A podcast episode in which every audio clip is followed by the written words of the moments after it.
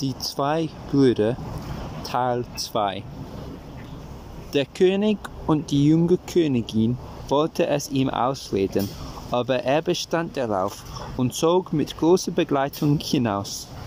Als er in den Wald gekommen war, erging es ihm wie seinem Bruder. Er sah eine weiße Hirschkuh und sprach zu seinen Leuten, Bleibt hier und wartet, bis ich wiederkomme. Ich will das schöne Wild jagen. Ritt er ritt in den Wald hinein, und seine Tiere liefen ihm nach. Aber er konnte die Hirschkuh nicht einholen und geriet so tief in das Wald, dass er darin übernachten musste. Und als er ein Feuer angemacht hatte, hörte er über sich ächzen. Hu, hu, hu, wie mich friert da schaute er hinauf, und es, sah, es, es saß dieselbe Hexe oben im Baum. Sprach er, wenn dich friert, so komm herab, altes Mütterchen, und wärme dich. Antwortete sie, nein, deine Tiere beißen mich. Er aber sprach, sie tun dir nichts. Da rief sie, ich will dir eine Rute hinabwerfen, wenn du sie damit schlägst, so tun sie mir nichts. Wie der Jäger das hörte, traute er den der Alten nicht und sprach, meine Tiere schlag ich nicht, komm du herunter, oder ich hol dich. Da rief sie, was willst du wohl? Du tust mir noch nichts. Er aber antwortete, kommst du nicht, so schieß ich dich herunter.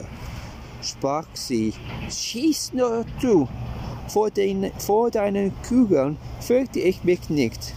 Da legte er an und schoss nach ihr, aber die Hexe war fest gegen alle Bleikugeln, lachte, dass es, dass es gelte, und rief, du sollst mich noch nicht treffen.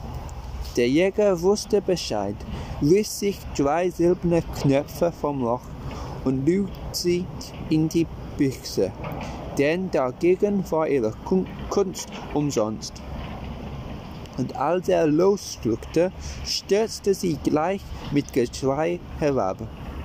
Da stellte er den Fuß auf sie und sprach, Alte Hexe, wenn du nicht gleich gestehst, wo mein Bruder ist, so pack ich dich auf mit beiden Händen und werfe dich ins Feuer. Sie war in großer Angst, bat um Gnade und sagte, er liegt mit seinen Tieren versteinert in einem Graben. Da zwang er sie, mit hinzugehen, drohte ihr und sprach, alte Meerkatze, jetzt machst du meinen Bruder und alle Geschöpfe, die hier liegen, lebendig, oder du kommst ins Feuer. Sie nahm eine Rute und rührte die Steine an, da wurde sein Bruder mit den Tieren wieder lebendig, und viele andere Kaufleute, Handwerker, Hirten standen auf, dankten für ihre Befreiung und zogen heim. Die Zwillingsbrüder aber, als sie sich wiedersahen, wiedersahen küssten sich und freuten sich von Herzen. Dann griffen sie die Hexe, banden sie und legten sie ins Feuer und als sie verbrannt war, da tat sich der Wald von selbst auf und war licht und hell, und man konnte das königliche Schloss auf drei Stunden Weg sehen. Nun gingen die zwei Brüder zusammen nach Haus und erzählten einander auf dem Weg ihre Schicksale. Und als der Jüngste sagte, er wäre an des Königs Stadt Herr im ganzen Lande, sprach der andere, das habe ich wohl gemerkt. Denn als ich in die Stadt kam und für dich angesehen ward, da geschah mir alle königliche Ehre. Die junge Königin hielt mich für ihren Gemahl, und ich musste an ihrer Seite essen und in deinem Bett schlafen. Wie das der andere hörte, ward er so eifersüchtig und zornig, dass er sein Schwert zog und seinem Bruder den Kopf abschlug. Als dieser aber tot dalag, und er sein rotes Blut fließen sah, reute es ihn gewaltig. Mein Bruder hat mich erlöst, rief er aus, und ich habe ihn dafür getötet und jammerte laut. Da kam sein Hase und erbot sich, von der Lebenswurzel zu holen, sprang fort und brachte sie noch zu rechter Zeit, und der Tote ward wieder ins Leben gebracht und merkte gar nichts von der Wunde. Darauf zogen sie weiter, und der Jüngste sprach, Du siehst aus wie ich, hast königliche Kleider an wie ich, und die Tieren folgen dir nach wie mir. Wir wollen zu den entgegengesetzten Toren eingehen und von zwei Seiten zugleich beim alten König anlangen. Also trennten sie sich, und bei dem alten König kam zu gleicher Zeit die Wache von dem einen und dem anderen Tore und meldete, der junge König mit den Tieren wäre von der Jagd angelangt. Sprach der König, es ist nicht möglich, die Tore liegen eine Stunde weit auseinander.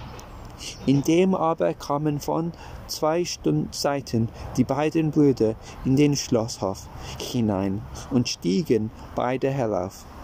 Da sprach der König zu seiner Tochter, Sag an, welche ist dein Gemahl? Es sieht einer aus wie der andere, er kann's nicht wissen. Sie war da in großer Angst und konnte es nicht sagen.